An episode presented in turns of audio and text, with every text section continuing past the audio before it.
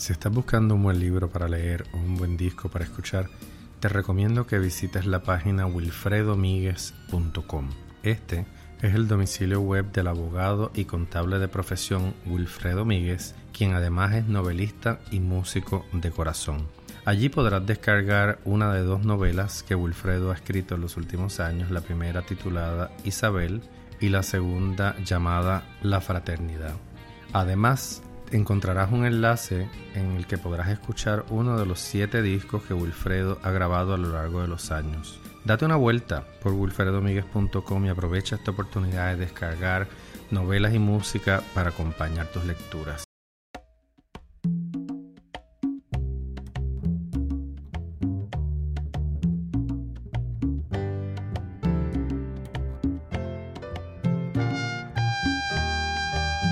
¿Qué tal? Bienvenidos a Marullo. Soy Pedro Reina Pérez, edición especial de primavera en la que converso con creadoras y creadores de nuestro entorno cultural.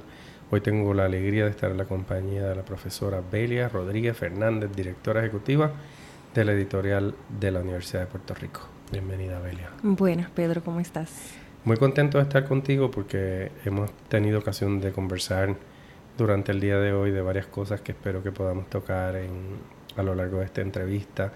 Yo creo que para nuestra pod audiencia, la editorial de la Universidad de Puerto Rico eh, ocupa un lugar muy importante, es la editorial más antigua que tiene Puerto Rico, con el catálogo más rico de lo que se ha creado y se ha pensado y se ha publicado en el país desde la década del 50 cuando se funda la editorial Obviamente la editorial de la universidad, al igual que la universidad, atraviesa momentos difíciles, pero el catálogo está ahí, la editorial está ahí y el trabajo tuyo y la intención de dar a conocer ese catálogo y de enriquecerlo, eh, hay que saludarla. Así que por eso quiero conversar contigo de eso. Gracias. Y nada, los tiempos lo que requieren es creatividad. Así es. Cuéntanos un poco, ¿verdad? Estás desde el 2018 como directora ejecutiva.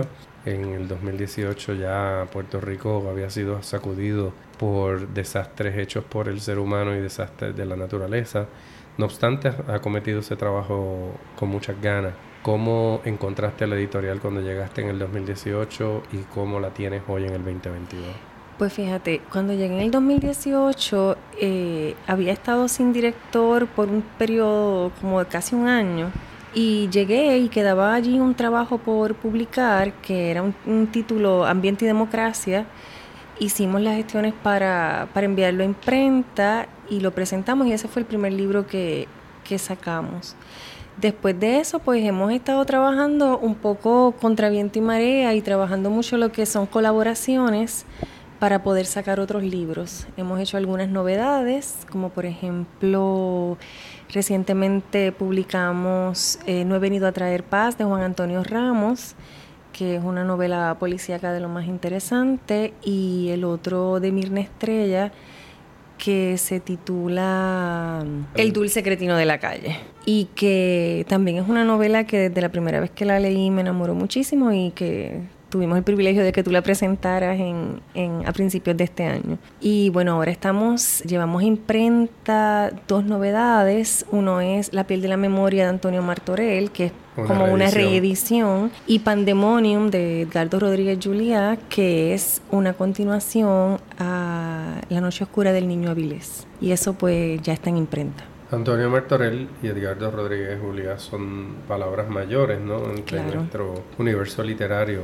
Yo tuve eh, el privilegio de estar en el Consejo General de la Editorial entre el 2002 y el 2010 y, tuve la, oportunidad de constatar de cerca la riqueza del trabajo que hace la editorial, no solamente porque reúnen los trabajos de autoras y autores muy importantes, sino porque allí se practica el oficio del libro con mucho apego a la forma. Estamos hablando de que los libros que ha producido la editorial a lo largo de los años se caracterizan por tener mucho cuidado en el diseño, cuidado en la edición, cuidado en el contenido. Y eso es algo que es una gran aportación, digamos, histórica al país. Pero la editorial también ha enfrentado los cambios en el mundo del libro en general.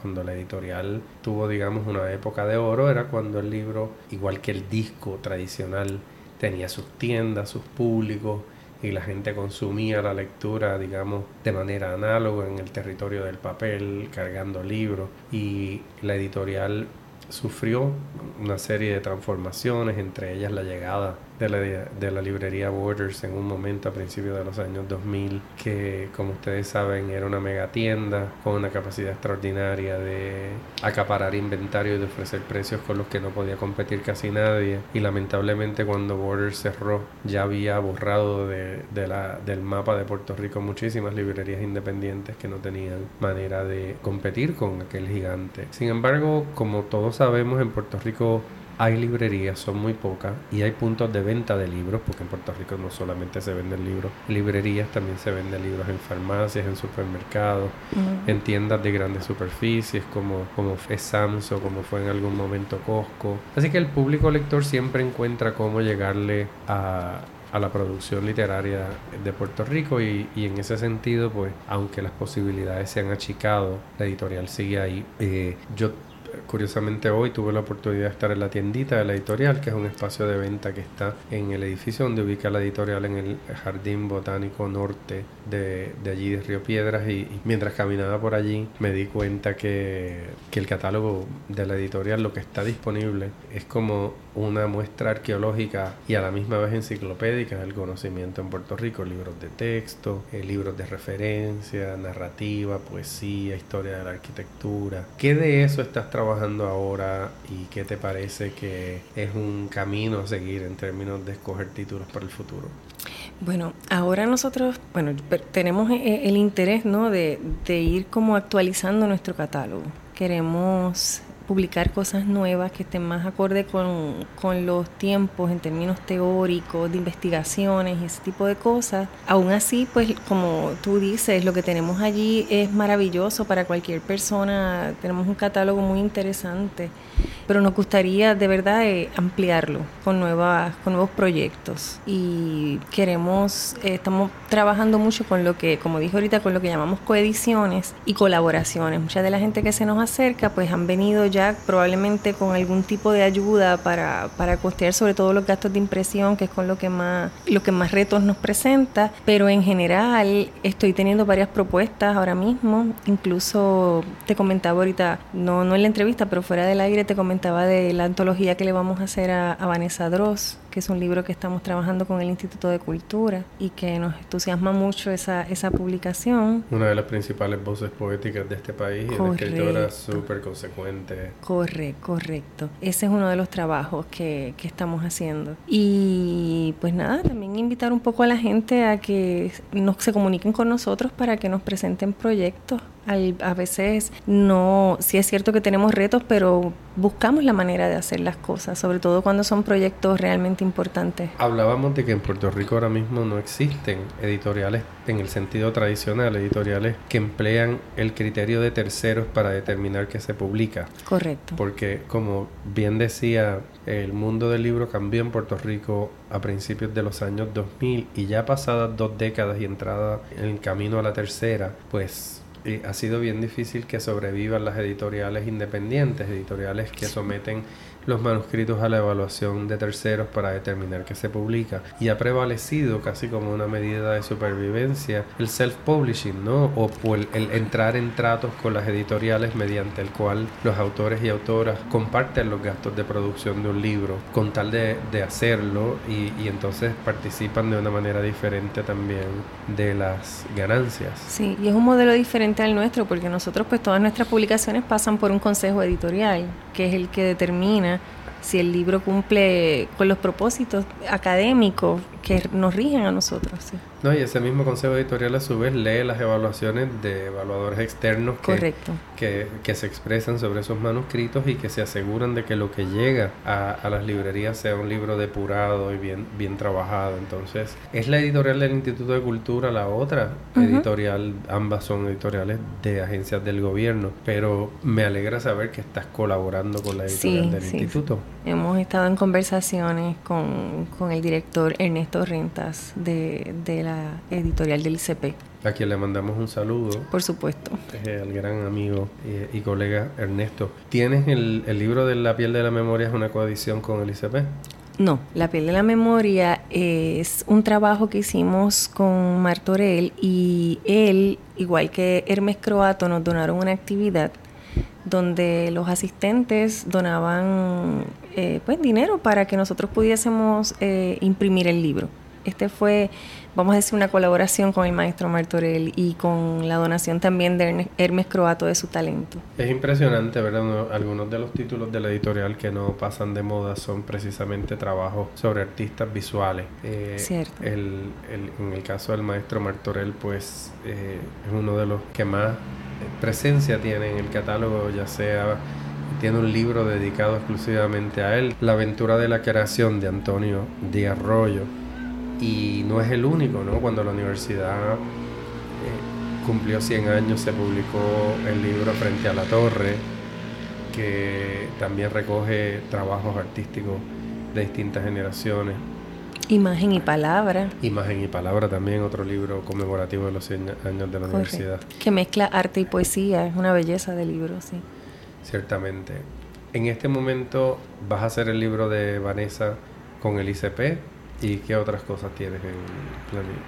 Bueno, tenemos eh, pendientes algunas reimpresiones eh, tenemos pendiente también un libro sobre periodismo en contextos coloniales que estamos trabajando con Casa Norberto y una revisión también del libro de aves de Puerto Rico que también es, una, es un trabajo que estamos colaborando con Casa Norberto. Hoy también tuvimos la ocasión de estar en, en la editorial dándole la última despedida a una persona que estuvo desde la década del 80 trabajando como editor y que fue una figura discreta, callada, pero inmensamente grande, don Jesús Tomé, quien fue hasta hace muy poco tiempo editor en la editorial. Don Jesús tenía una historia muy particular, era un sacerdote que en la década del 60, en el tumulto de los cambios sociales que había en el país, se queda fuera de la iglesia porque participaba de la diócesis de Cagua de distintos apostolados y, y, en aquel momento hay, como ocurrió en la universidad y en otros espacios, un gran tensionamiento político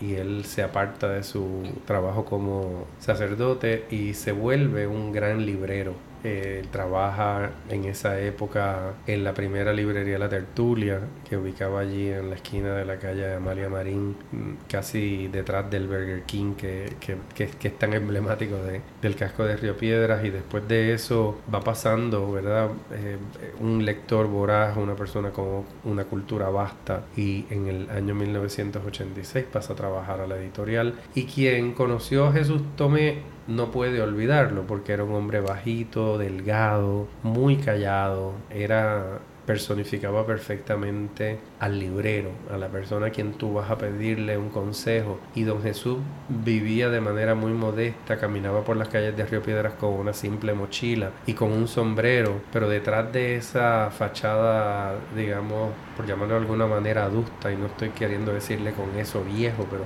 sobria, quizás sea la palabra vivió una persona que tenía un conocimiento enorme y le encantaba compartirlo con la gente que tenía a su alrededor. Y así fue que yo lo conocí, porque cuando don Jesús salía de la editorial, allí en el Jardín Botánico, siempre se daba la vuelta por la librería La Tertulia eh, a conversar y a mirar lo que había en las mesas. Y fue un gran poeta, la editorial hace unos años publicó su obra completa, su poesía completa. Y don Jesús en, los últimos años pues se fue, se fue poniendo viejo, digamos, pero antes de ponerse viejo consiguió que le devolvieran su licencia sacerdotal y sin que nadie se enterara decía misa en una iglesia de Barrio Obrero, que era donde él vivía, en un apartamento muy modesto. ¿Qué te pareció el acto que se celebró hoy? Pues don Jesús Tomé falleció y Rosa Vanessa, que es nuestra editora actual. Rosa Vanessa Otero. Y Rosa Vanessa Otero. Y digamos heredera intelectual de, de don Jesús Tomé, pues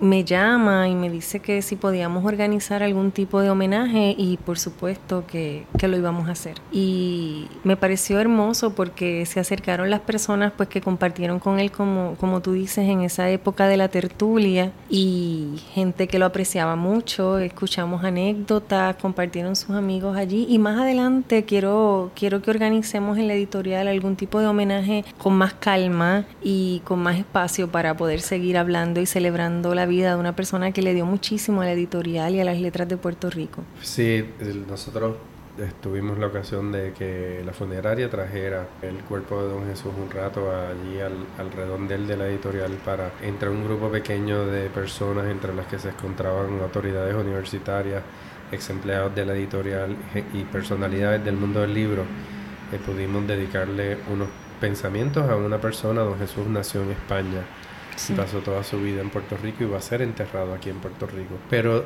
don Jesús personificaba el ideal de un librero que ya hoy tiene otros desafíos. No obstante, para, para los que lo conocimos y para la gente del mundo académico y del mundo del libro, pues don Jesús era una especie de erudito, una, una, autoridad. Y entonces hago este homenaje, ¿verdad? Pequeño de mencionar la memoria de don Jesús porque a mí me parece que en Puerto Rico hay Jesús Tomés en distintas instancias, en distintos lugares, en distintos museos, personas que de manera anónima le dedican la vida a, un oficio y a mantener viva la memoria. En el caso de Puerto Rico, yo creo que es bien importante que recordemos, ¿verdad? Puerto Rico siendo una colonia. Cuando usted vive en una colonia, la identidad siempre está en entredicho, siempre está en el aire.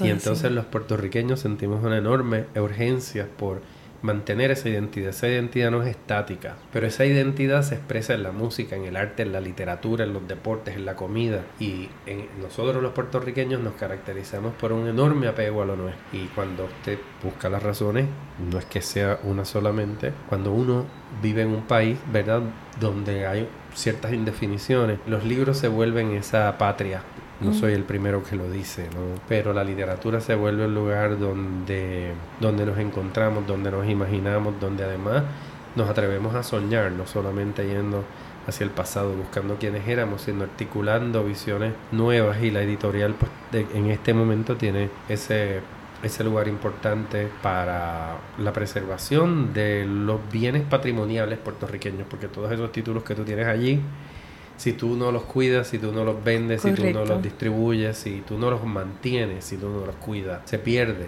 Y en Puerto Rico ha habido grandes librerías que no necesariamente producían libros y ha habido editoriales que hicieron grandes libros y ya no están. Por lo tanto, tenemos que celebrar que la editorial eh, está viva y activa, ¿verdad? Chiquita, discreta, Sí, con nuestros retos diarios, pero con mucho deseo de seguir haciendo, seguir haciendo y produciendo libros, eh, libros importantes. Cuéntanos de lo que estás soñando. Cuéntanos de lo que quisieras hacer con la editorial, porque me, fuera del aire me comentó varias cosas que me parecen oportunas que, que las comentó. Pues yo quisiera lo más pronto posible que pudiésemos actualizar nuestro catálogo, que de alguna manera empezar a publicar esos trabajos de los investigadores y profesores puertorriqueños que tienen que ver con temas actuales con los temas que nos ocupan hoy en día. Porque sí tenemos un catálogo muy grande, mucho histórico, pero sabemos que están ocurriendo muchas cosas eh, a nivel intelectual en Puerto Rico hoy en día y quisiéramos que esos trabajos llegaran a nosotros para empezar a publicarlos y ponernos un poquito más al día en términos del catálogo.